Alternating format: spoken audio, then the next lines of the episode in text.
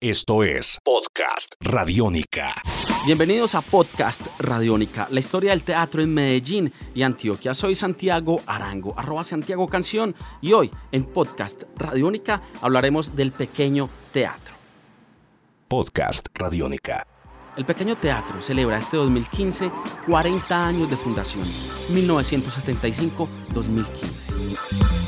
Esta celebración tiene más de 450 eventos culturales, entre obras de teatro, conciertos para todos los públicos, entre otras actividades. Un festival será el eje que se extenderá durante todo el 2015.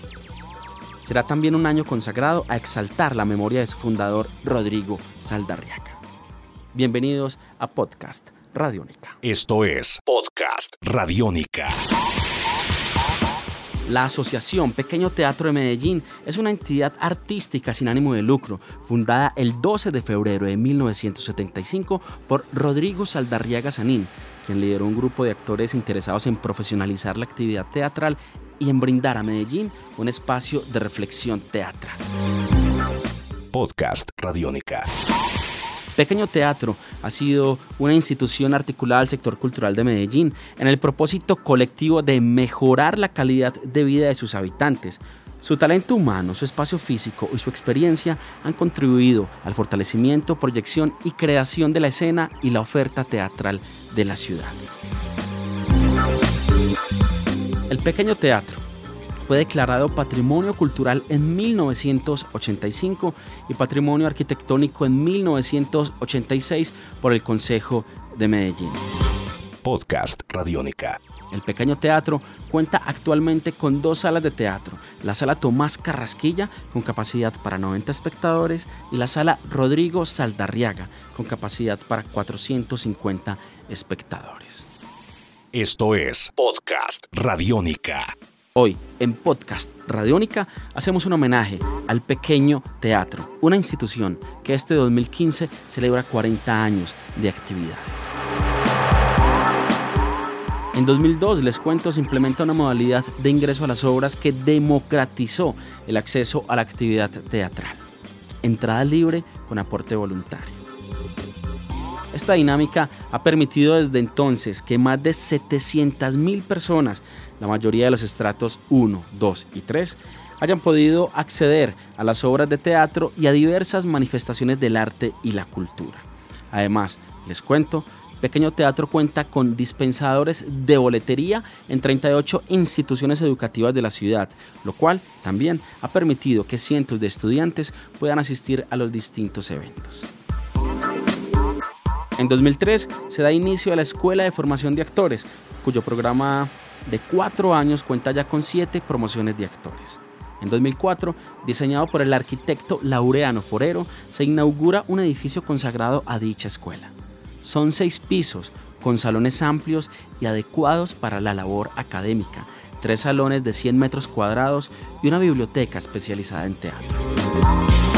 Tras la muerte en 2014 de su fundador, cuya memoria se honra con este amplio despliegue de actividades, Pequeño Teatro se proyecta como un espacio cultural, un referente de ciudad abierto a todas las prácticas artísticas y un punto de encuentro del movimiento y la tradición de las artes escénicas de Medellín.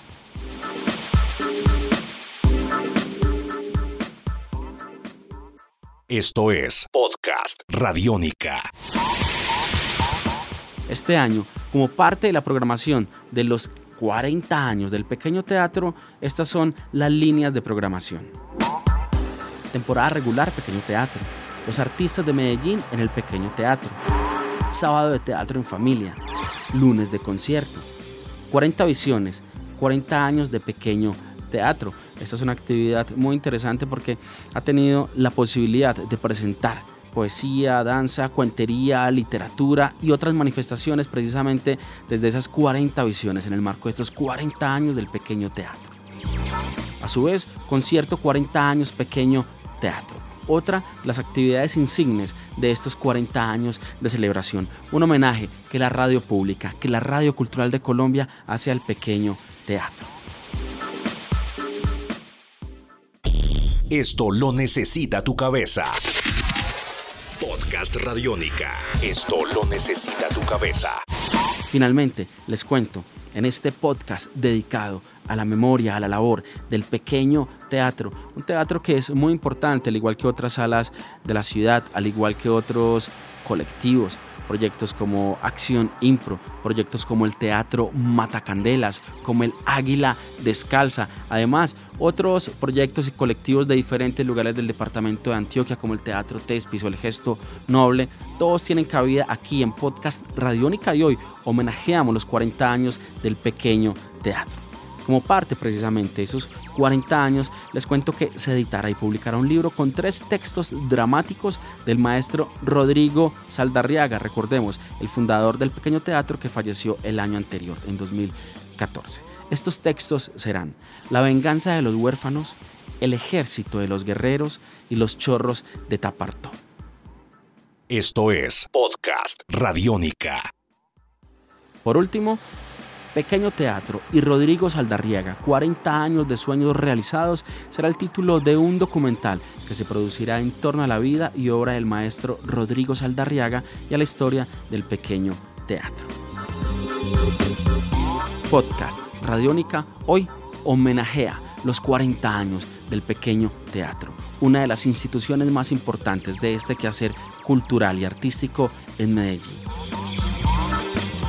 Mi nombre es Santiago Arango. Nos escuchamos en una próxima edición de Podcast Radiónica dedicado a la historia del teatro en Medellín y Antioquia. Somos radio pública, somos radio cultural. Hasta la próxima. Esto es Podcast Radiónica.